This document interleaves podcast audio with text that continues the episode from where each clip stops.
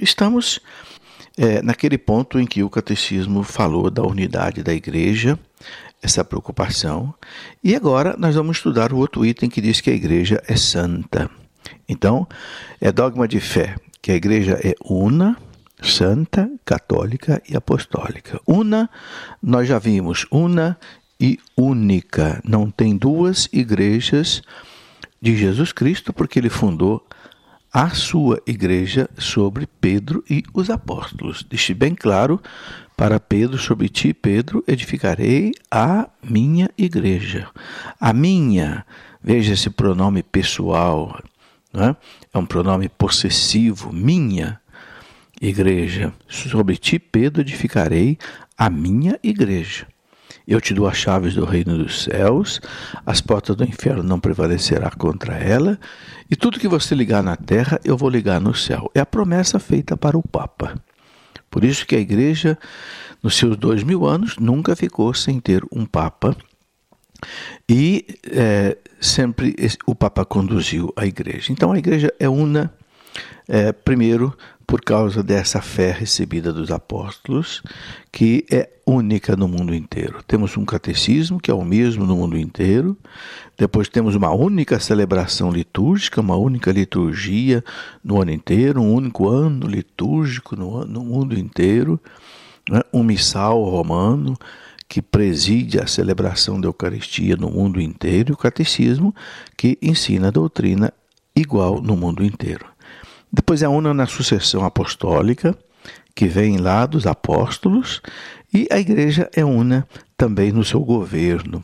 Nós temos um Papa que governa toda a igreja e que dá unidade à igreja. Por isso o catecismo diz aquilo que eu já repeti no parágrafo 816: a única igreja de Cristo é aquela que nosso Salvador, depois da sua ressurreição, entregou a Pedro para que fosse seu pastor, e confiou a ele e aos demais apóstolos para propagá-la e regê-la.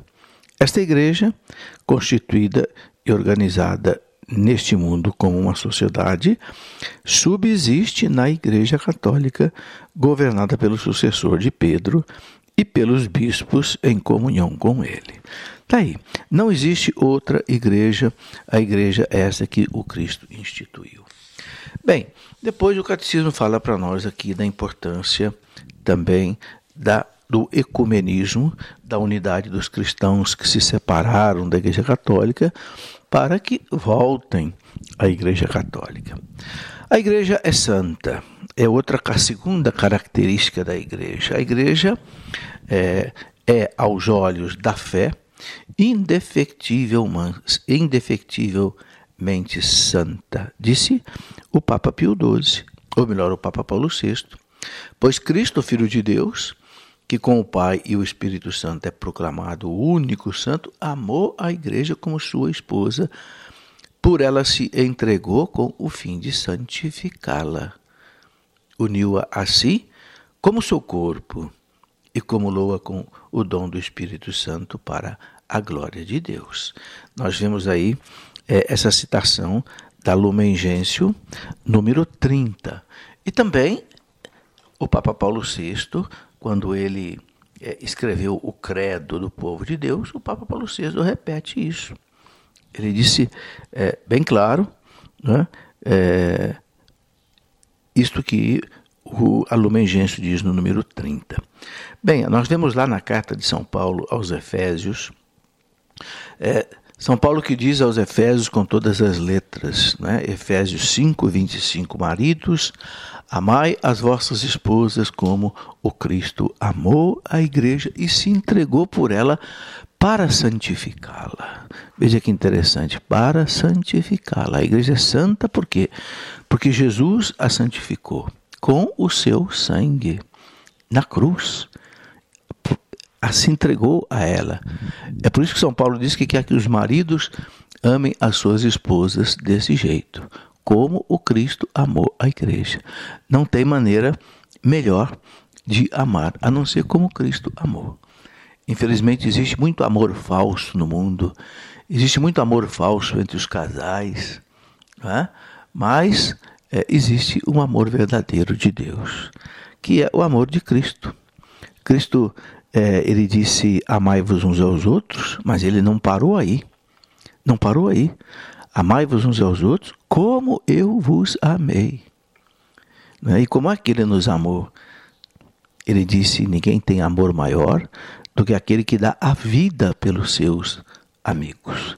Então Cristo nos amou dando a vida por nós. Então quando ele diz amai-vos uns aos outros, como eu vos amei, não é o amor de novela, o amor de Cristo. Não é esse amor sentimentalista, romântico, que só quer saber do prazer, não. O amor de Cristo é o contrário. O amor do Cristo quer a felicidade do outro. Por isso se imola pelo bem do outro. É por isso que São Paulo quer que os casais vivam assim. Então, o catecismo ensina que Cristo santificou a igreja pelo seu sacrifício, depois ele uniu essa igreja assim, né, como seu próprio corpo e deu a ela o Espírito Santo, né, para a glória de Deus. Isso é muito importante. Por isso a igreja é santa, porque a sua alma é o Espírito Santo. Ela é o corpo de Cristo. Então, é santa. Portanto, a igreja, é, ela mesmo diz, é o povo santo de Deus. E seus membros são chamados santos. Tá? É, no começo da igreja, os cristãos eram chamados de santos. Interessante a gente notar isso lá em Atos dos Apóstolos 9,16, 1 Coríntios 6, 1, Coríntios 16, 1. São Paulo chama os cristãos de santos. Então, esta igreja, meus irmãos, unida a Cristo, é santificada por Ele né? e também é, se torna santificante para nós. Todas as obras da igreja, elas têm como finalidade a santificação de cada um de nós em Cristo e a glorificação de Deus. Então aí está a finalidade da igreja, a santificação dos homens em Cristo e a glorificação de Deus. Essa citação a gente encontra aí na Sacrosanto Concílio, número 10, aquele documento do Concílio Vaticano II que fala sobre a liturgia. Portanto, é, é na igreja que está depositada, meus irmãos, a plenitude dos meios da salvação. A plenitude dos meios da salvação. Quer dizer, não falta nada na igreja para a nossa salvação. Ok? Isso aí quem fala também é o próprio Concílio Vaticano II, naquele documento sobre o ecumenismo chamado Unitatis Redintegratio, a reintegração da unidade, né? Na igreja e só na igreja nós temos a plenitude dos meios da salvação. É ela que é, é nela que adquirimos a santidade pela graça de Deus. Então, é na igreja que nós adquirimos a santidade pela graça de Deus. É muito importante a gente entender isso. Que a sua santidade, você que quer ser santo, porque todo cristão deve ser santo, a gente encontra na igreja. Na igreja, porque ela tem a plenitude dos meios de salvação e de santificação. Como? Por tudo que a igreja nos ensina pela participação da liturgia, pela participação dos sacramentos, especialmente a confissão, a Eucaristia, pela leitura da palavra de Deus que foi confiada à igreja, que a igreja interpreta. Não é? Então, enfim, vivendo tudo isso que a igreja nos dá, a gente chega à santidade, a gente chega à salvação. Por isso que a igreja é fundamental, por isso que a igreja é santa e nos santifica e nos leva a santificar também os outros. Diz aqui o catecismo no parágrafo 825, já na terra a igreja está ornada de verdadeira santidade, embora imperfeita. É uma santidade ainda imperfeita porque a parte de Deus não erra, não é? Cristo e o Espírito Santo não erram, mas o homem que é fraco, membro da igreja, ele erra. Por isso Jesus deixou o sacramento da confissão, para que os nossos pecados cometidos depois do batismo pudessem ser perdoados.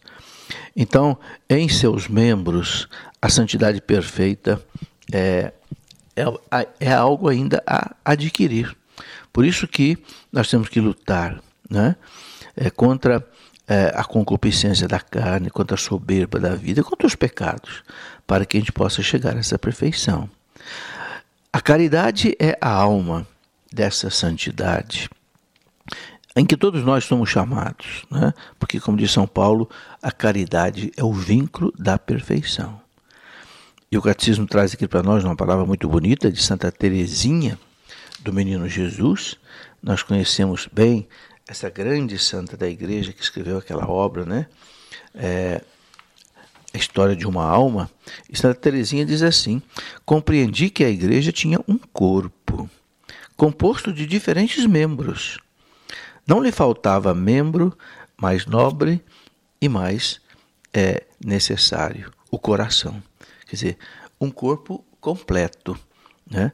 Compreendi que a igreja tinha um coração e que esse coração ardia de amor, caridade.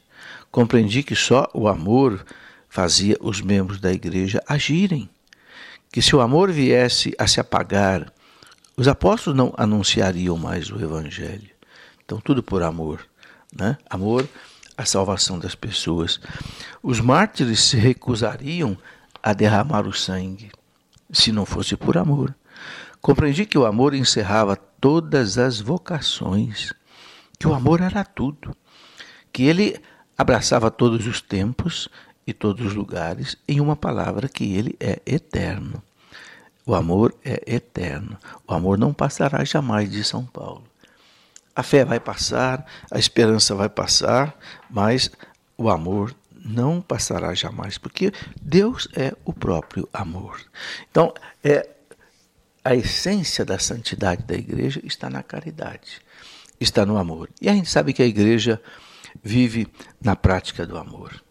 Quando ela vive o amor, ela vive a santidade. Quando ela deixa de viver o amor, quando seus filhos deixam de viver o amor, então a igreja pode pegar o caminho errado. O próprio catecismo diz que, enquanto Cristo é santo, é inocente, é imaculado e não conheceu o pecado, e veio para espiar os pecados do povo, a igreja, né, ela reúne no seu seio pecadores que somos nós. Ao mesmo tempo, ela é santa e sempre necessitada de purificar-se e busca sem cessar a penitência e a renovação. Quer dizer, é, a igreja é santa, mas é formada de pecadores.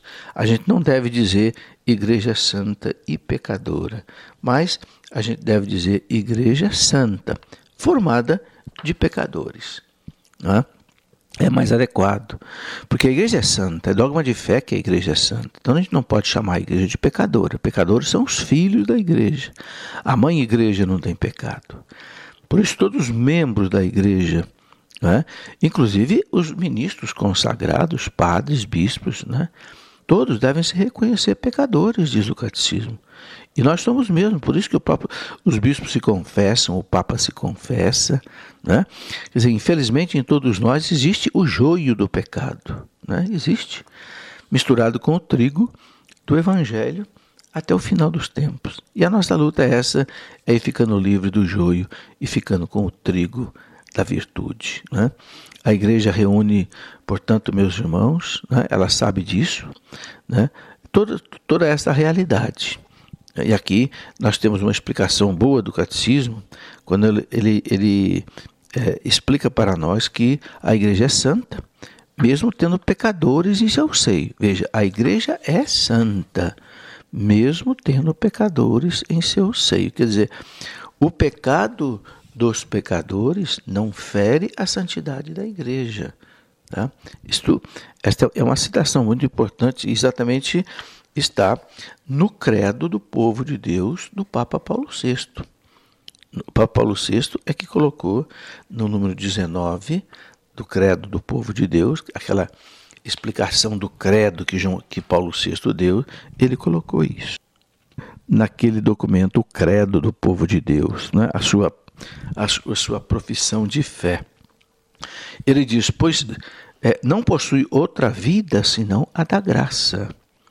É vivendo de sua vida que seus membros se santificam e subtraindo-se à vida dela que caem nos pecados e nas desordens que impedem a irradiação da santidade dela. Quer dizer, a igreja é santa. Quando, quando a gente participa da santidade da igreja, a gente se santifica. Quando a gente não bebe na fonte da santidade da igreja, a gente peca. Mas a igreja é santa. É por isso que ela sofre e faz penitência por essas faltas, das quais tem o poder de curar os seus filhos pelo sangue de Cristo, pelo dom do Espírito Santo, pela confissão. Né? É, a igreja perdoa os nossos pecados. E o catecismo lembra para a gente que é, quando a igreja canoniza certos fiéis, quando o Papa canoniza, beatifica, é quando ele proclama solenemente que esses fiéis praticaram heroicamente as virtudes né, e viveram na fidelidade à graça de Deus, então a igreja reconhece o poder do Espírito de Santidade que existe nela né, e que sustenta é, os fiéis, fazendo com que os fiéis chegam é, a serem santos. Os santos e as santas sempre foram fonte de, e origem de renovação da igreja nas circunstâncias mais difíceis da história. Né? É, quando a igreja sempre teve grandes dificuldades, os santos é que vêm em socorro da igreja. Em todas as épocas. Né? Por exemplo, lá no século é, 12, quando a igreja estava numa situação difícil, enfrentando as heresias dos cátaros, onde muitos filhos da igreja viviam, infelizmente, no pecado. Então Deus suscita dois grandes santos, ou posso dizer aqui até três, né? um São Francisco de Assis, um Santo Antônio de Pádua, um São Domingos de Gusmão, que levantaram a igreja. Então, em todas as épocas, quem levanta a igreja são os santos. Por isso o Papa João Paulo II disse uma vez: a igreja não precisa de reformadores, a igreja precisa de santos. Os reformadores só atrapalharam a vida da igreja, acabaram se tornando hereges. Né? Martinho Lutero, Pedro de Bruz e, e muitos outros, Joaquim de Fiore, Savonarola, quiseram é, quiseram reformar a igreja, mas sem a igreja e contra a igreja, querendo destruir a igreja, como aconteceu nas heresias dos cátaros, né, dos albigenses. Mas não, a igreja, disse o Papa João Paulo II uma frase muito importante: não precisa de reformadores, a igreja precisa de santos muitos santos. O Papa disse aqui no Brasil, João Paulo II, quando ele beatificou né, Madre Paulina, Papa disse o Brasil precisa de santos, muitos santos. E graças a Deus, meus irmãos, os santos estão chegando no Brasil. Graças a Deus. Temos aí o primeiro santo que nasceu no Brasil, é, Santo Frei Galvão. Temos agora né, é, a grande Santa da Bahia, essa irmãzinha Dulce que tanta caridade fez, beatificada. Né? E nós temos aí também é, outros em processo de, de beatificação, de canonização. E o Brasil tem muitos mártires, os mártires que morreram lá em Uruaçu, Cunhaú, né? lá, na, lá no, no, no século XVI, perseguido pelos 16, 17, mortos pelos holandeses é, calvinistas. Essa, essa história é muito bonita, é muito importante. Então, esta é a Igreja Santa, a igreja que é, santificou tanta gente. Nós encontramos aí é, mais de 20 mil santos canonizados na igreja pelos papas. Ok? Então, é, a santidade é essa fonte secreta, a medida infalível da atividade da igreja, atividade apostólica, da atividade missionária. Os grandes missionários, os grandes apóstolos da igreja foram os santos. Quem é que transformou o mundo? Né? Houve um, um jornalista, inclusive protestante, René Philip Miller, que escreveu um livro maravilhoso chamado Os Santos que Abalaram o Mundo. Veja, ele protestante escreveu um livro Santos que abalaram o mundo. Quem foram esses santos? Santo Antão do Deserto, Santo Agostinho, Santa Teresa d'Ávila, Santo Inácio de Loyola, né? grandes santos que ele coloca aqui, realmente São Francisco de Assis, que mexeram com o mundo, abalaram o mundo. Uma Santa Teresinha do Menino Jesus não saiu lá do seu Carmelinho em Lisieux, na França, mas era santa. Viveu nove anos ali no Carmelo de Lisieux, na França, nunca saiu para pregar fora, morreu ali no Carmelo, mas se tornou uma grande santa que o mundo inteiro conhece, inclusive segunda padroeira da França. Quem não conhece Santa Teresinha do Menino Jesus? E por que ela foi tão grande assim? Porque era santa. Né? Isso aqui é muito bonito na história dos santos.